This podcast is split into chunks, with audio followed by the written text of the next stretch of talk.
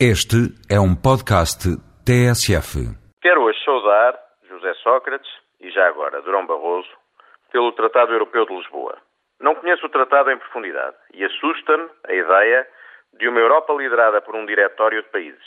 Haverá seguramente aspectos criticáveis ou melhoráveis no atual tratado. Mas o que me parece óbvio é que era impossível continuar a dirigir uma Europa a 27 de acordo com as regras definidas para uma Europa a 15. A construção da Europa implica cedências de soberania, é inevitável. E as regras atuais paralisaram a União Europeia e deixaram-no numa posição de tigre de papel sempre que algum assunto mundial relevante estava seriamente em discussão. A alemã Angela Merkel preparou o sucesso. José Sócrates teve o não pequeno mérito de rematar à baliza.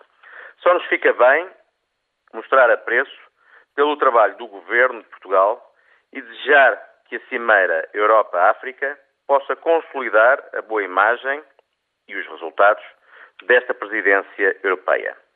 Ratificar o Tratado Europeu é uma questão, do meu ponto de vista, parlamentar. Não é sério, creio, pretender referendar um tratado com este articulado e complexidade. É mesmo uma tarefa impossível.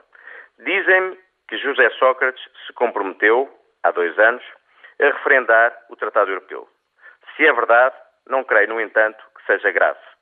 Se na questão dos impostos, do desemprego, do aeroporto de Lisboa e de outras, o Primeiro-Ministro está fazendo coisas diferentes das dos seus compromissos, já ninguém estranhará ou sequer levará a mal que, uma vez mais, o Primeiro-Ministro proponha agora um caminho distinto daquele a que se comprometera.